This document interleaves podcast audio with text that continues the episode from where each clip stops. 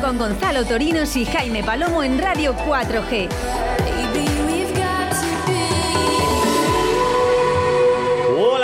Hola, bienvenidos después del paroncito por la Semana Santa, después de las vacaciones, dos semanas aquí, ya estamos de nuevo, como siempre, Gonzalo Torinos, buenos días. Buenos días, Jaime. Hola, Oscar, ¿qué tal? Ahí a los mandos enseñando, siempre enseñando. Muy buenas. Tío grande. Y yo, ya sabéis, un servidor, Jaime Palomo, en Radio 4G, Valladolid, 87.6 de la FM. ¿Qué es esto? Fit Life Studio, vuestro programa de entrenamiento, hábitos de vida saludable, etc. Todos los viernes de 2 a 2 y media y por supuesto en nuestro Instagram por donde más feedback recibimos y por donde más estamos en contacto con vosotros como ahora mismo que estamos en directo. Así que si queréis vernos lo guapo que se ha puesto Gonzalo el pelo que ha venido... ¡Buah! Está el tío, ¿eh? Está que se rompe. Joder, es que bonita juventud. Pues ahí estamos en arroba Studio 4G. También nos podéis buscar por Instagram o por nuestro correo lifefitstudio4g arroba gmail.com. Un viernes más, vamos a por ello. ¿Listos, Gonza? Ah, por ello. Vámonos. Ahora que todo ha terminado y ya nada es lo que parecía, ¿qué? Ahora es tu momento. El momento de volver a soñar. El momento de salir y recuperar la libertad. De elegir, de escoger el camino y soñar el futuro. Bienvenido al momento que estabas esperando. Universidad Europea Miguel de Cervantes. Que nada te pare.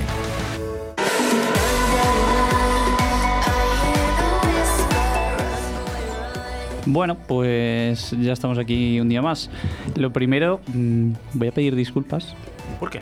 porque hemos tenido el Instagram un poco abandonado. Bueno, sí, sí. Les hemos dejado un poco... Los holidays. ahí, pero bueno, es que nosotros también tenemos que desconectar. En las holidays. Claro, entonces eh, hay que desconectar. Entonces, pues bueno, pues el Instagram se ha quedado ahí un poco un rollo, un solar un poco. Sí, un pero bueno, pero pero, bueno, vamos, que no, esto se Claro, acaba ya. volveremos. Ay, nos, lo Esto dijo, nos lo dijo, ya sabéis, mi amiga Marta, que hay que desconectar a veces y tal, ya sabéis. Sí, sí. Bueno, un poquito de descanso. Ya estamos de Bueno, vuelta. eso, eso por un lado. eso, que, eso que por delante. Y bueno, pues como todos los días, el otro día nos quedamos un poco a medias con el tema de las lesiones y demás. Eso es. Entonces, pues hoy vamos a retomarlo un poco, vamos a hacer algo un poco más práctico Mm. y, y vamos a comenzar con las preguntas, si te parece, Jaime. Vale, perfecto. Pues lo que hemos hecho eh, hoy, mira, nos, han, nos llegan siempre muchas, bueno, bastantes cuestiones acerca de entrenamientos adecuados para la pérdida de grasa. Es un, no hemos puesto la pregunta concreta de nadie porque, bueno, son bastantes eh, preguntas en esa dirección y ya hemos hablado de ello con Marta Cendón, nosotros mismos, con Guille. Bueno, hemos, hemos comentado mucho acerca de ello, pero bueno, vamos a volvemos a sacarlo para recalcarlo bien, ¿vale? Porque hay todavía sigue habiendo muchas dudas en este caso, la gente se lía un poco con lo de los entrenamientos para la pérdida de grasa o cómo funciona esto y nos gusta recalcarlo. Entonces, si quieres Gonza un poco comentar tú acerca de esto. Sí, a ver, eh, bueno, yo si quieres voy a decir un par de mitos ¿Eh? y luego mm, recoges tú el testigo. Venga, vale. Vale. Eh, en primer lugar, lo de quemar grasa, si hago ejercicio de bíceps, quemo grasa, grasa del bíceps, si hago ejercicios de abdominales, quemo grasa de la cintura, si hago ejercicios de pierna, quemo grasa de la pierna. Pues no. Error. Error, como el de Vertis. Eso es. Por desgracia, no. No. es así, no funciona así. Cuando empezamos a entrenar, eh, comienza un proceso de adaptación de- del organismo a- al entrenamiento y se suceden diferentes eh, procesos fisiológicos, pero la pérdida de grasa dependerá del balance energético que hagamos. Si sigue siendo positivo, pues se os va a complicar. Sí que es verdad que el, el porcentaje de grasa va a reducirse porque si estamos entrenando va a reducirse, pero no de manera localizada, sino a nivel general. Eso es, no, no, no se pierde grasa en el lugar concreto que queramos, o al menos la evidencia todavía no ha dicho que eso ocurra, y parece que en la práctica tampoco, por desgracia, porque oye, sería fácil lo que dices tú, quiero marcar abdominales para el verano, bueno, pues eh, empieza por algún plan más genérico, porque porque hagas muchas abdominales, no, no es que no se va a perder Estaría, grasa chulo, ahí. estaría chulo guay. hacer un, un estudio un poco cotidiano, de coger a alguno de nuestros seguidores, Sí, aplicarle tres sesiones por semana de solo ejercicios de, De eso y ver si de- pierde. y ver si pierde Bueno, grasa. lo que pasa es que perdería grasa, perdería Sí, grasa porque estaría sí. ejercitándose Pero habría, que pero habría que mirar Claro. las medidas de, de la cintura también de y la demás. cintura, claro. si no, no- Por desgracia no se pierde, no, no, no funciona así. Segundo mito que ibas a comentar, Gonza. Eh, a ver, ¿qué iba a decir yo? Se el me primero de la grasa localizada. me ha ido el segundo. Me imagino que iría por. Ah, lo de, ah, lo, de que, que- lo de que corriendo se quema grasa, con el ejercicio aeróbico y demás. Eso es lo, creo, que, creo que era lo que tenía en la cabeza. Claro, claro, claro, sí. Que si el cardiovascular o el llamado aeróbico quema más grasa que el entrenamiento de fuerza. Eso es, eso es. ese, pues es el segundo mito que creo que iba a pues decir. tampoco. El entrenamiento de fuerza, según la evidencia, es el que más grasa quema, por decirlo de algún modo cotidiano. Mm. Al final hay que pensar que el músculo es súper ineficiente en el cuerpo. Pensemos que eh, aproximadamente el 75% de la energía que libera el músculo es calorífica en forma de temperatura. Solo el 25% se convierte de algún modo en movimiento, en, algo mecánico. Por eso somos bastante ineficientes y por eso a lo mejor los animales vemos que, por ejemplo, un gato los brincos que pega, porque es más eficiente. ¿Qué ocurre con eso? Al ser tan ineficiente, ese músculo necesita mucha gasolina. ¿Qué pasa si tengo el músculo bien trabajado? Que esa gasolina es la principal eh, fuente energética cuando no estamos haciendo un ejercicio intenso, es decir, durante el día, en actividades de la vida diaria o incluso en reposo, viene de la grasa. Si tengo más músculo, por lo tanto, voy a quemar más grasa solo por el hecho eh, de tener más músculo. Y luego, además, como nos dijo Azael en su día, pues si tengo más músculo, no hay tanto sitio para la grasa, básicamente, en, el área. Y luego a mí sí que me gustaría aclarar una cosa en este sentido, y es, la pérdida de grasa se produce, como ha dicho Gonzalo antes, por déficit energético diario. Es decir, porque consumo más kilocalorías diarias de las que... Eh, porque, las que ingiero. eso, de las que ingiero. Consumo más de las que ingiero. ¿Podría ser este, este balance energético? ¿Podría ser neutro? Sí, consumo las mismas o prácticamente las mismas de las que ingiero y podría ser positivo, como ha dicho Gonza, que es consumo más de las que gasto. Por lo tanto, ahí difícil perder grasa y en general aumento de peso. Y que, y que no se piense la gente que con esto queremos decir que contéis las calorías, que ni mucho menos, ni mucho menos. Hay que tener un poco identificados, eso sí, los, los alimentos que son hipercalóricos, hmm. los alimentos que son hipocalóricos y hacer una mezcla equilibrada. Claro, y ser un poco consciente. El otro día escuchaba, no, perdón, leía, pues no me acuerdo dónde, pero hay un metaanálisis que habla sobre que tendemos a a, infraestimar perdón, las calorías que consumimos diariamente. Es decir, comemos más de lo que queremos mm. y no somos conscientes, no, no, somos muy conscientes de ello. Mm. Entonces, respondiendo a estas preguntas típicas de qué entrenamiento es más adecuado para la pérdida de grasa, vamos a olvidarnos un poco de eso. Vamos a buscar un déficit energético negativo, ¿vale? Y eso en el entrenamiento nos ayuda. ¿Qué entrenamiento? El que más te guste. Sí, si es tu objetivo, el que eh, más te guste. A ver, al final aquí siempre somos muy partidarios del ejercicio de fuerza, pero... Mm con el tema cardiovascular y demás, pues si es un apasionado del running, pues, ah, pues sales a correr. Yo, por ejemplo, no lo valgo para eso. Yo el, cardio lo hago jugando o se me complica mucho. Claro, nosotros siempre has, ahí. ¿Has entrenado fuerza a mediodía y te apetece darte un paseo de hora y media por la tarde? perfecto. perfecto, eso es. Pero sobre todo eso, déficit energético negativo. Si consumo menos de lo que gasto, perderé grasa y por tanto perderé peso de forma saludable. Perder peso no es solo el número en bruto que pone la báscula, debería ser entendido como pérdida de grasa. Esto es otro tema importante eh, porque mucha gente eh, y gente que entreno eh, viene y me dice, bueno, pero me he mantenido en el peso, no, no he engordado. Y al final lo que dice Jaime, el peso es un número, pero no está reflejando los porcentajes que hay detrás de ese número. O sea, ese número se divide en porcentaje de masa grasa, porcentaje de masa magra. Eh, es decir, que igual estás pesando lo mismo, pero tienes un porcentaje de grasa menor. Mm, o al revés, ¿eh? al revés. Eso es. Y todo eso del peso, del peso, de verdad, es que genera una cantidad de frustraciones y de, y de, y de dolores de cabeza en el día a día, unas obsesiones. Miremos eh, antropometría, mm, composición corporal, perímetros, y, estado de forma o, fuerza de la musculatura. Olvidaros de tanta es que, numerito de la báscula. Es que es eso, o sea, al final está muy bien la gente que comienza a hacer cosas de manera autodidacta y se, y se forma de manera autodidacta por internet porque hay un montón de, de información y esto lo decía Carlos Alix el otro día que también pasó por aquí. Mm, pero hasta que no tienes un filtro eh, te puedes comer muchas tortas, ¿eh? Te puedes comer muchas tortas. Entonces, eh, bueno... Si realmente te preocupa tu alimentación y quieres ese cambio y disminuir tu porcentaje de grasa corporal, acude a un nutricionista y ya está. ya está, es eso, es que es así. Él te enseñará, eh, tomarás unas pautas, irás aprendiendo el proceso y quizás, no lo sé, de, de ahí a unos meses puedas eh, adaptarte tú eh, sin necesidad de que te ayude un nutricionista. Entonces, mejor acudir a un profesional a estar dando tumbos por Instagram. Sí, eso es peligrosísimo. Si no, si no se tiene tiempo, ganas o formación suficiente para ello, es que es así. Lo que ha dicho Gonzalo, a un nutricionista, una nutricionista que os enseñe Y a partir de ahí, pues ver los cambios. Y Eso es. ya que estamos aquí, que estamos alargando la pregunta, pero bueno, es que es importante esta pregunta. Una cosa que también estaría bien recalcar, compromiso, compromiso de la persona, porque se tiende mucho a, a, a- a estima- a- pensar que por pagar por un servicio ya está hecho. Y no, tú pagas por la No, no. ayuda.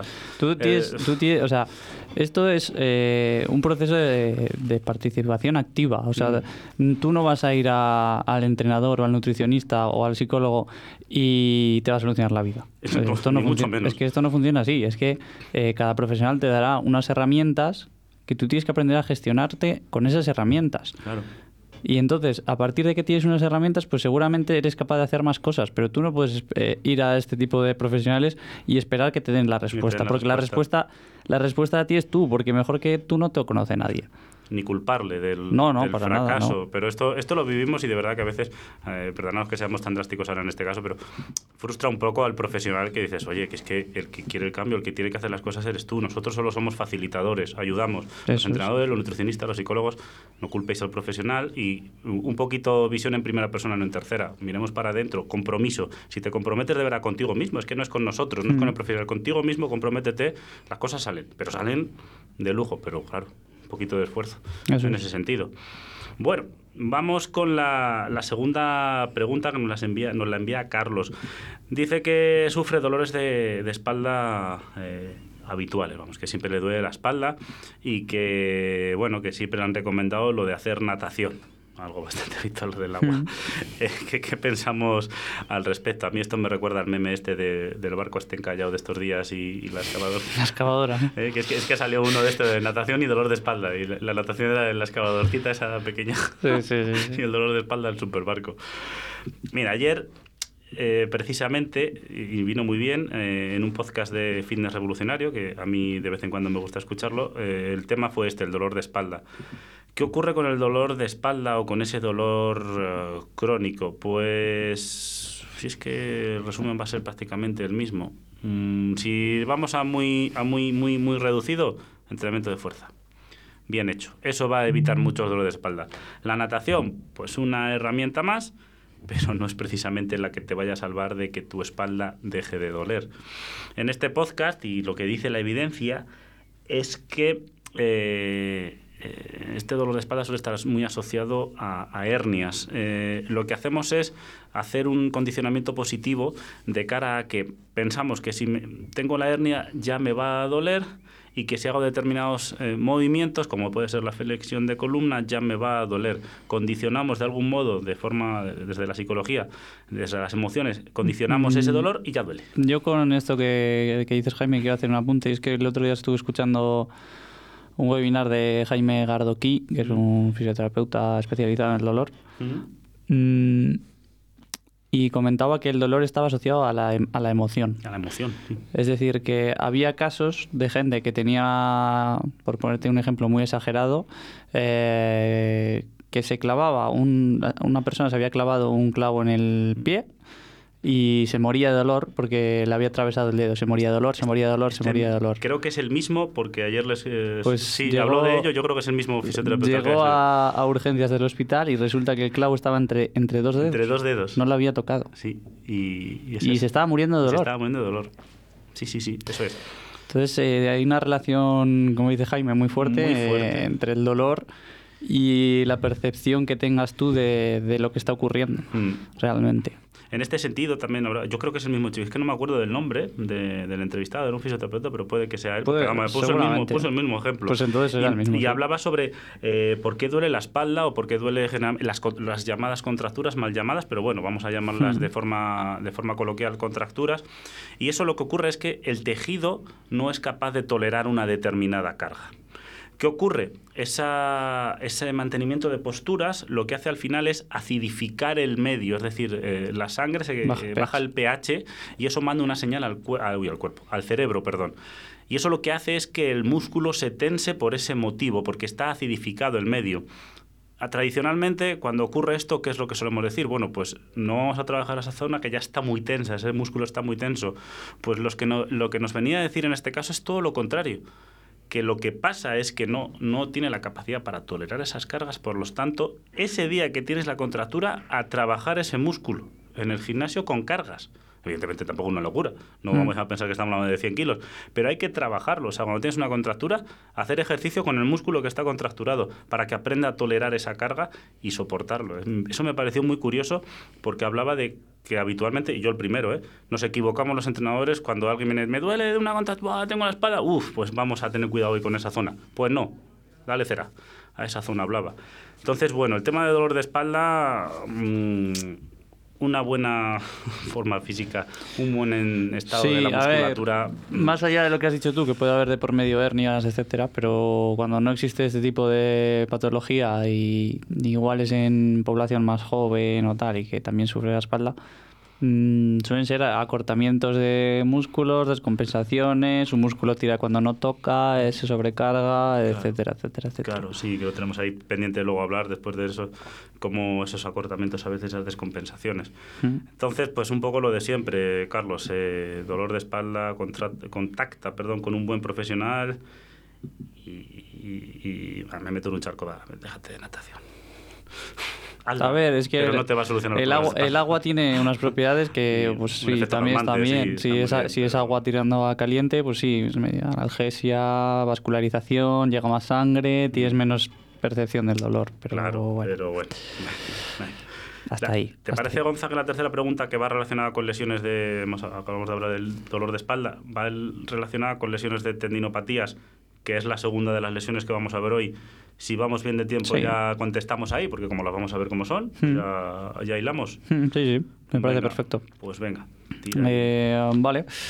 Pues bueno, el otro día nos quedamos aquí con las lesiones óseas eh, y vamos a hacer un poco lo mismo que el otro día. Una, una, eh, clasificación, lo comentamos un Mm. poquito y, y vamos avanzando. Sí.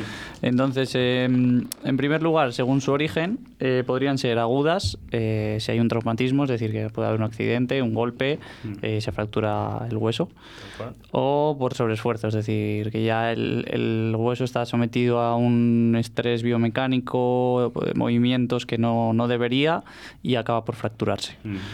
Eh, después, dependiendo de la forma de, de la fractura, digamos, de, de cómo es, es la fractura, si podría ser más en línea Sí. o... Del dibujo, digamos. Sí, el dibujo. ejemplo, si, vemos, modo, si, sí. si vemos la radiografía, Eso es. lo que vemos en la radiografía. Sí, eso es. Eso sería. Esa cosa negra que no es blanca, que es Eso es, eso es.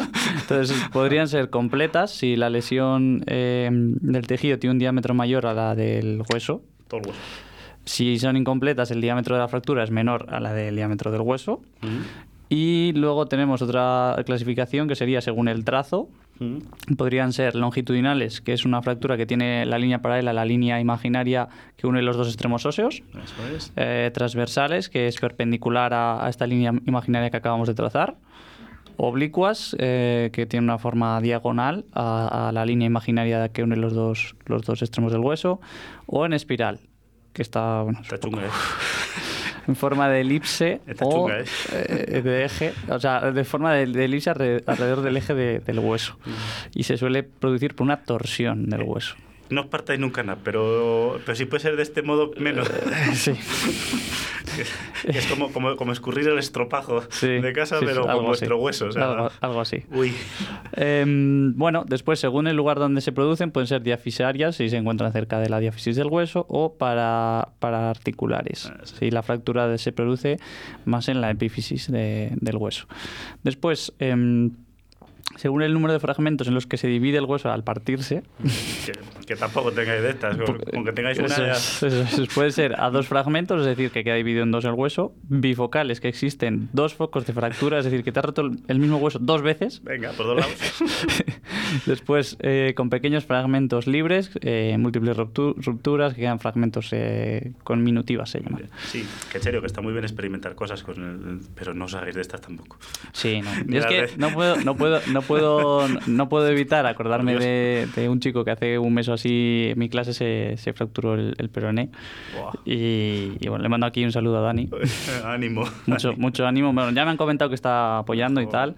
Eh, entonces, bueno, ya poquito a poco va con ello. No experimentemos de esto. Muy feo. Sí, sí, sí. sí. eh, bueno, pues eso sería un poco las fracturas de hueso, un poco diferentes eh, clasificaciones en función de cómo es la fractura, en qué lugar se produce, en qué dirección, sí. eh, etcétera. Um, bueno, Jaime, si te parece, vamos con las lesiones tendinosas así. Tendinosas, de tendones, bastante habituales ver. Sí, dolores, dolores así inespecíficos. Día día. Sí, inespecíficos, un poco pff, origen de dónde viene, de tal. Eso es. Eh, bueno, en primer lugar tendríamos la paratendonitis, que es una inflamación del paratendón exclusivamente. Eh, y no, no libera líquido sinovial, digamos. Eh, bueno, el paratendón, para que os hagáis una idea, es, un, es, una estructura que forma parte del tendón, ¿vale? Para que no os volváis locos. Eh, después, para tendonitis con tendinosis, eh, en este caso se produce una inflamación del paratendón asociada a una degeneración intratendinosa. Ya estamos entrando en peor cosa. Sí. Después, la tendinosis, que sería una degeneración intratendinosa por atrofia, eh, puede ser un proceso de envejecimiento, microtraumatismos, eh, o que se vea comprometida el aporte de sangre a, al tejido. Y por último, la tendinitis, eh, que puede ser aguda, subaguda o crónica. Aguda hablaríamos de menos de dos semanas, subaguda de cuatro o seis semanas, crónica pues más de seis. Mm. Y en este caso lo que ocurre es que existe una degeneración sintomática del tendón con la lesión vascular y una respuesta eh, inflamatoria eh, que surge de, de, para reparar el tejido dañado. La más habitual, digamos, ¿no? Como nos dijo, como nos dijo, ay, ay no, no me acuerdo que nos lo comentó, que Rubén, ¿no? ¿Fue o no? no que ser. hoy en día se llaman, vamos, sí, se, Rubén, sí. Tendinopatías, sí, sí, sí, fue Rubén, ¿no? Tendinopatías, el nombre genérico para este tipo de lesiones hoy en día pues se usa la tendinopatía, porque normalmente no se acaba conociendo muy bien el, hmm. el origen real de dónde, de dónde parte eso. Sí. Eh, bueno, pues esto sería un poco la, la clasificación de, de, las lesiones del tejido tendinoso. Eso es. Si hilamos con la, con la pregunta de la tendinopatía de este chico. Sí. Vale, y es, es, un chico que nos comenta que nunca se ha recuperado del todo de una tendinopatía rotuliana, de, del tendón de la rodilla, ¿vale? Sí. Eh, que siempre le han andado doliendo, etcétera, etcétera. Y claro, pues, pues ¿qué, ¿qué puede hacer? Bueno, pues en estrategias de prevención o de recuperación, eh, lo primero es decirles que, mmm, que no sea derrotista, ¿vale? Intentar que tenga un, una actitud positiva hacia ello, que, que, sí que se va a recuperar, ¿vale? Si hacemos las cosas bien, se recupera, ¿vale? No significa que de vez en cuando no vaya a tener una cierta eh, molestia o sensación. Y lo digo yo que tengo desde los 16 años tendinopatía en ambas rodillas del rotuliano, ¿vale? Eh, a veces, pues bueno, puedes notar algo, pero con un, buen proceso de recuperación, mmm, no te preocupes que de verdad se recupera y se recupera, vamos, y, puedes llegar a estar muchísimo mejor que antes, ¿vale?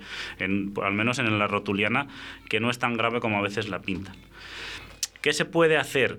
Vale, pues hay. Mmm, una de las principales cuestiones es eh, recuperar el rango de movimiento cuando tenemos una lesión o incluso mejorarlo, porque muchas veces viene, eh, las lesiones vienen por una falta de, de ROM, del rango de movimiento articular no es lo suficientemente amplio y eso que genera que haya una tensión excesiva y cuando se produce un movimiento brusco, pues se produzcan lesiones. Esto pasa en todo tipo de lesiones, Gonza.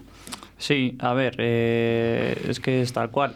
Eh, al final, en la sociedad actual mmm, pasamos mucho tiempo sentados. Eh, los rangos articulares es algo que no se suele cuidar mucho. Es decir, cuando la gente empieza a ir al gimnasio no se plantean si su hombro se mueve en todo el rango en el que debería o su rodilla o su cadera se mueven en el rango en el que deberían, sino que directamente pues, se ponen a hacer ejercicios y, y ya está. Entonces es un, es un factor que puede influir bastante. Si, el, si este rango está limitado, eh, seguramente afecta a la técnica y, y si, si tiras un poquito más del hilo, pues ah, puede, puede producir este tipo de lesiones. Claro. Em, entonces esto también va bastante de la mano de- del control motor, de que hemos hablado alguna vez, de ser consciente de cómo nos movemos de, en el espacio, ¿no? Un poco, o sea, de ser consciente de cómo se está moviendo eh, tu cuerpo, de mm, no solo tener en cuenta las molestias cuando te duele. Sino, sino eso, o sea, ser un poquito consciente y responsable y decir, bueno, pues eh, aunque quiera hacer un peso muerto, si no tengo eh, la movilidad suficiente, igual tengo que trabajar primero esto para hacer el peso muerto, no voy a ponerme a hacer el peso muerto directamente. Claro, ocurre mucho, lo has dicho tú antes, y, y- y viene bien recordarlo, los acortamientos que a veces se producen. Pensad en un movimiento. Yo voy a poner un ejemplo muy tonto. Eh, flexión y extensión de la pierna, es decir, extensión, llevar la pierna hacia atrás, flexión, llevarla hacia adelante. Si yo tengo un acortamiento, por ejemplo, en los flexores de, esa pierna, realmente sería la cadera, pero bueno, para entendernos, si hay un acortamiento cuando yo lleve la pierna hacia atrás en una extensión, ¿qué ocurre? Que esa falta de movilidad por acortamiento de los flexores está, no, me, no me deja llegar bien en ese movimiento de extensión porque me lo está impidiendo. ¿Qué ocurre? Que para conseguir acabar ese movimiento vamos a compensar con otras zonas, con otras estructuras o con otros patrones de movimiento que no están bien que pueden no estar bien. ¿Qué ocurre eso a largo plazo? Pues lesión o dolores o compensaciones que no son positivas. Entonces, claro, si no tenemos ese rango de movimiento, eh, pueden ocurrir este tipo de cosas. No significa, ya lo vimos el otro día, que tener más flexibilidad implique eh, la, o sea, que se- esté relacionado con menor lesiones. Eso está más relacionado con el entrenamiento de fuerza. Pero si una mala movilidad o por debajo de lo que debería, eso Vamos, sí. eh, hay que intentar tener una movilidad lo más higiénica posible. Eso es, Porque es- suficiente. Si no, eh, es lo que ocurre. Claro. O sea, obviamente hay más factores. eh, puede ocurrir algún tipo de accidente por el camino, ¿no? Mm. Pero el rango articular, la verdad que es un factor bastante a tener en cuenta por lo que comenta Jaime, porque puede limitarnos, sin ser conscientes en muchas ocasiones, puede limitarnos el movimiento y, y estar trabajando de más o de menos. O de menos, claro, es que ahí va el tema. Y con el control motor, déjame poner otro ejemplo, este ya sí que personalizo y así me tiro un poco el rollo y mando, Venga, y venga. mando un saludo.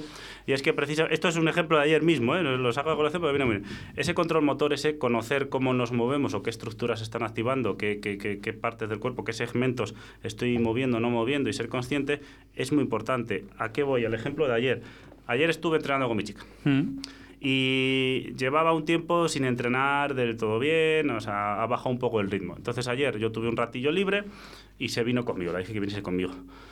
Haciendo un determinado movimiento, que precisamente era una patada de glúteo, pues eh, le dolía en todo momento la lumbar. ¿Por qué? Porque no tenía el control motor de core para controlar esa lumbar. Entonces estaba arqueando, que es algo muy habitual en ese ejercicio, eh, estaba arqueando muchísimo la espalda. ¿Por qué? Por esa falta de control motor.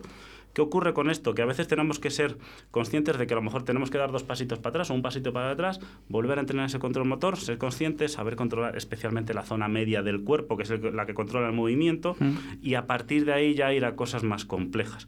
¿Por qué? Porque si queremos meter caña sin tener bien atado ese manejo del control motor, eh, pues de nuevo, es que lo mismo, van a venir lesiones, dolores o cuestiones por ahí. Y es el control motor, sobre todo el lumbopélvico de la zona central del cuerpo, lo que llamamos el core, es vital. Porque si eso no estabiliza bien, mm, el movimiento que van a producir las extremidades se va a ver un poco comprometido muchas veces. Sí, eh, luego otro factor que hay que tener en cuenta es que, bueno, al final siempre hay una dominancia del lado, digamos, Mm. derecho o izquierdo, ya sea en, El hábil. en los brazos o en las piernas, Eh, y hay que controlar que no existan asimetrías. ¿Qué es una asimetría? Una asimetría es eh, una diferencia, digamos, en la fuerza, que, bueno, incluso movilidad que Incluso tienes. técnica, sí, diría. Sí, incluso técnica, eh, que tienes eh, entre un hemisferio, digamos, en mi Mm. cuerpo, en mi cuerpo, y el otro en mi cuerpo.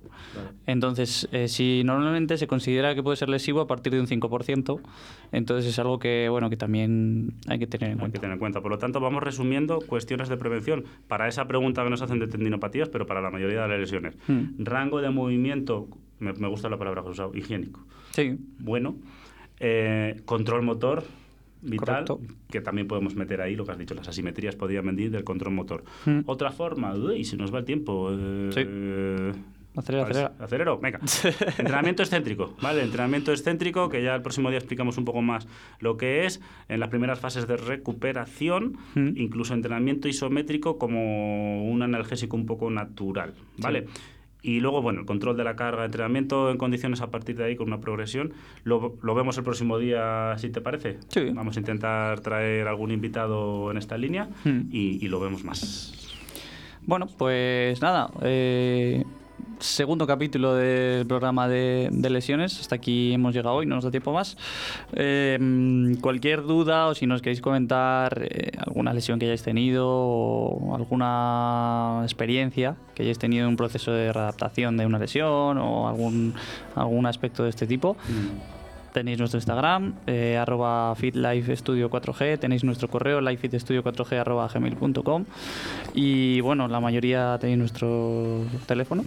Así Sí, que- los que nos seguís, la verdad es que Sí, así que- bastante cercanos, no así vamos a que-. Así que nos tenéis ahí a, a tiro de piedra. En New York no nos escuchan. Nada, nada, de momento. Así que estos tampoco, tampoco, tampoco nos interesa, Nah, no no pasa hace nada, falta. no nos interesa. Así que nada, eh, solo desearos que paséis una muy buena semana y, y nada, un abrazo para todos. Un abrazo.